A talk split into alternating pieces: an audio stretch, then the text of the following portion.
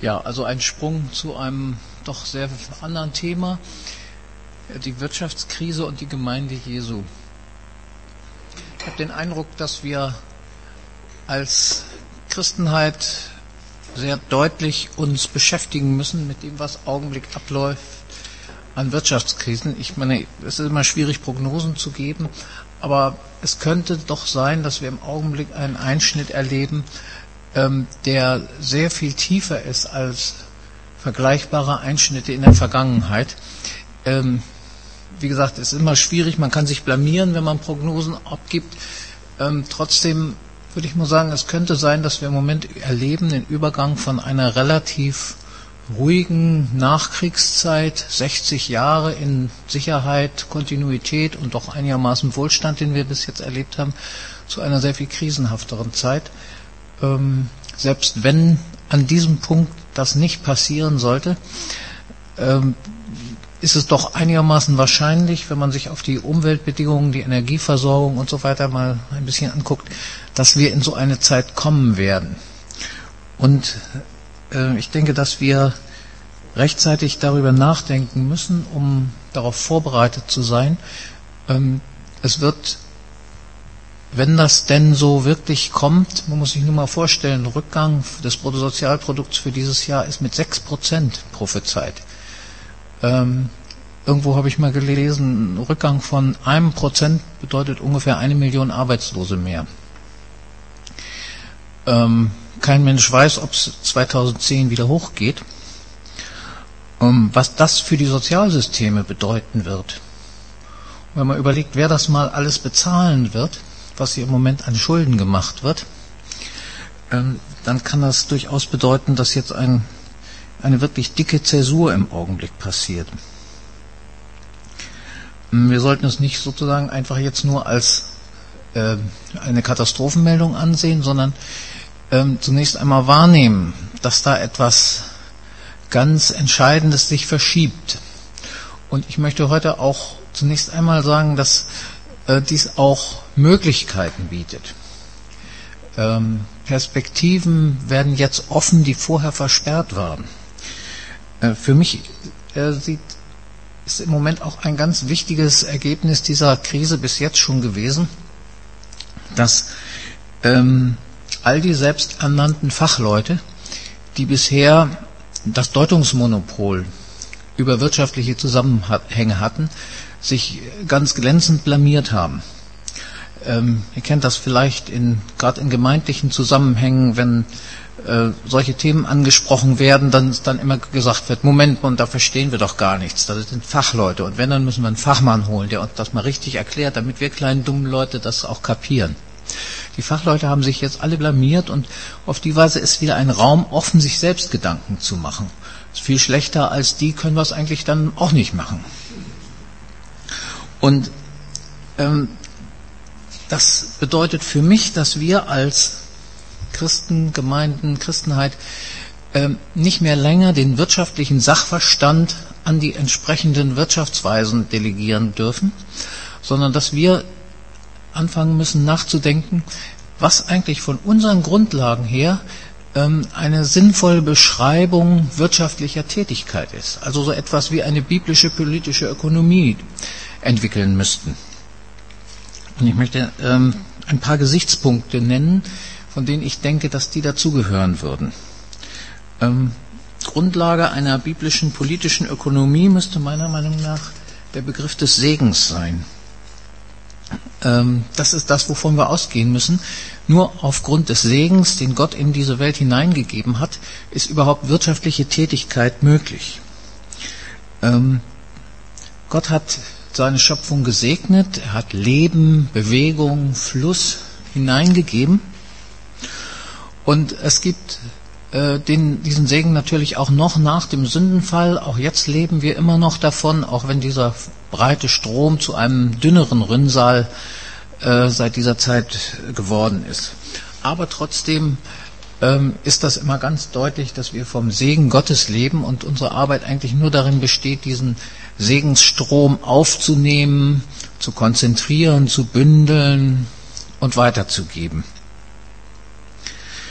Ähm, Und die eigentliche Frage ist, wie kann dafür gesorgt werden, dass dieser Fluss des Segens nicht behindert, eingeengt oder gar vergiftet wird? Ähm, Im Alten Testament findet man da schon eine ganze Menge Hinweise, wie eine Gesellschaft beschaffen sein muss, damit dieser Segen aufgenommen wird und nicht verkümmert. Ähm, ich mache jetzt keine lange Bibelarbeit. Ich äh, erinnere euch daran, äh, die ganzen Sozialgesetze des Alten Testaments äh, von auf der einen Seite so einer einfachen Regelung, du sollst dem Ochsen, der drischt, nicht das Maul verbinden, bis hin zu der Regelung für das Erlassjahr, wo die Schulden erlassen werden sollen, das Land zurückgegeben werden soll und ähm, die Gesellschaft nach 50 Jahren immer wieder ein Reset bei den Besitzverhältnissen machen soll, damit ähm, eine breite Mitte der Gesellschaft nicht zerstört wird und einerseits in äh, sinnlosen Reichtum und andererseits in Elend abrutscht, ähm, zeigt immer wieder, dass es bestimmte Regelungen gibt, die dafür sorgen, dass der Segen weiterhin fließen kann. Wenn man dann ins Neue Testament geht, würde das etwa erinnern an Jesu Warnungen äh, vor dem Schätze sammeln. Was sind Schätze? Schätze ist aufgestapelter Segen, der keinem Zweck zugeführt wird, sondern gespeichert wird.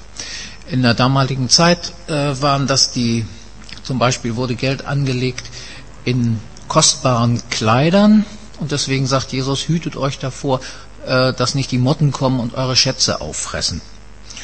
Ähm, wem würde in so einem Moment äh, bei dem Gedanken der Schätze nicht einfallen, äh, diese Massen an Geld, die durch die Welt zirkulieren, ohne dass sie irgendeinem sinnvollen Zweck dienen, die in Sekundenbruchteilen um einen halben Erdball gejagt werden, weil da irgendein Kurs sich ein bisschen verändert hat. Und äh, diese Massen an Geld, Kapital, das eigentlich keinem wirklichen sinnvollen Zweck zugeführt wird, die sind uns ja am Ende wirklich zum Verhängnis geworden. Diese ganze Wirtschaftskrise ist ja dadurch ausgelöst worden, dass ähm, es eigentlich nicht mehr vernünftige Anlagemöglichkeiten für diese Geldmassen gibt. Es ist viel mehr da, als zu einer natürlich möglichst lohnenden ähm, Profitrate noch angelegt werden kann. Und deswegen hat man dann äh, dort in Amerika diese komischen Finanzinstrumente erfunden, die kurzfristig noch relativ hohe Zinsen bringen, aber langfristig eben diesen Crash verursacht haben. Das heißt, Segen, der aufgestapelt wird als Schatz, äh, dient nicht mehr seinem Zweck Leben zu ermöglichen, sondern im Gegenteil, er verselbstständigt sich und zerstört Leben. Hm in einer biblischen politischen Ökonomie würden aber auch in einer viel realistischeren Weise subjektive Faktoren eingehen, weiche Faktoren, als das in der herkömmlichen Volkswirtschaftslehre passiert. Ähm, so eine christliche Ökonomie müsste beschreiben, dass Wirtschaftstätigkeit immer die Beziehungen, immer in Beziehungen zwischen Menschen besteht. Äh, dass bestimmte Finanzinstrumente mich zum Beispiel in ein Verhältnis zu einem ähm, amerikanischen Geringverdiener bringen, der sich da mit äh, geliehenem Geld ein Haus kauft und äh, das dann nicht bezahlen kann und da irgendwann rausgeschmissen wird. Und obwohl ich den nie kennenlernen werde, stehe ich in einer Beziehung zu ihm. Und so ähm, müsste eine christliche politische Ökonomie das so beschreiben. Das würde dann auch gut dazu passen, dass im Augenblick tatsächlich alle kapiert haben, dass die wirkliche Krise eine Vertrauenskrise ist. Äh, dass die Banken sich gegenseitig so misstrauen, dass keiner mehr dem anderen Geld leiht. Die Frage ist, was macht man dann eigentlich in einer Krise, die im Kern nicht eine technische Krise ist, dass bestimmte Instrumente nicht funktioniert haben, sondern die im Kern eine Vertrauens- und Wertekrise ist. Ähm, an diesem Punkt, denke ich, haben wir erheblich viel Dinge zu sagen, die die herkömmliche Volkswirtschaftslehre entweder nicht sagt oder auch nicht sagen will, vielleicht auch nicht sagen kann, weil das den Auftraggebern auch nicht gefallen würde. Aber äh, wir haben da äh, Dinge einzubringen, die eigentlich sonst kaum einer einbringt. Ähm, dass es eben tatsächlich um, wenn man so, ich mag den Begriff nicht so, aber ich sage mal so, um bestimmte Werte geht, ähm, um Vertrauensbildung, um Beziehungen, ähm, die auch durch asymmetrische Herrschaftsverteilung geprägt sind. Ähm, wenn man dann also fragt, was ein sinnvolles Rezept gegen diese Krise sein könnte, dann kann man von daher sagen, alle vertrauenswürdigen Maßnahmen, die getan werden, bauen zum Glück wieder Vertrauen auf. Dazu würde also auf weltweiter oder auch nationaler Grundebene ähm, würden gehören Dinge wie in die Bildung, also in die Zukunft investieren, in umweltschonende Techniken und Energieformen investieren, Verkehrswesen und so weiter. Also ich führe das jetzt nicht aus, wir wissen, was gemeint ist. Das alles sind Dinge, die Vertrauen bauen und damit Kapital, Vertrauenskapital für die Zukunft schaffen, das dann irgendwann auch dazu beitragen kann, die Krise zu überwinden. Ob unsere Gesellschaft als Ganze sich entscheiden wird, diesen Weg zu gehen, das steht offen. Wer jetzt ähm, im Herbst bei der Bundestagswahl gewählt wird, der wird einen entscheidenden Einfluss darauf haben. Ähm, aber auch unabhängig davon, was unsere ganze Gesellschaft äh, in die Wege leitet, haben wir als Gemeinschaften, Gemeinden und auch als Einzelne ähm, daran einen Weg, der auch für uns funktionieren kann, wenn auch nicht, wenn auch auf niedrigerem Level und mit kürzerer Wirkungsreichweite. Äh, trotzdem geht es auch bei uns darum, vertrauenswürdige Dinge zu tun, Vertrauen zu schaffen, Gemeinschaften aufzubauen, also etwa auch Gemeinschaften, in denen das Vertrauen da ist, dass wir ähm, auch in einer materiellen Not nicht mehr alleine sind. Ich denke, dass das für die mentale Befindlichkeit von Menschen eine ganz große Frage ist, ähm, ob ich dann, wenn es wirklich eng wird, ob ich dann alleine dastehen werde.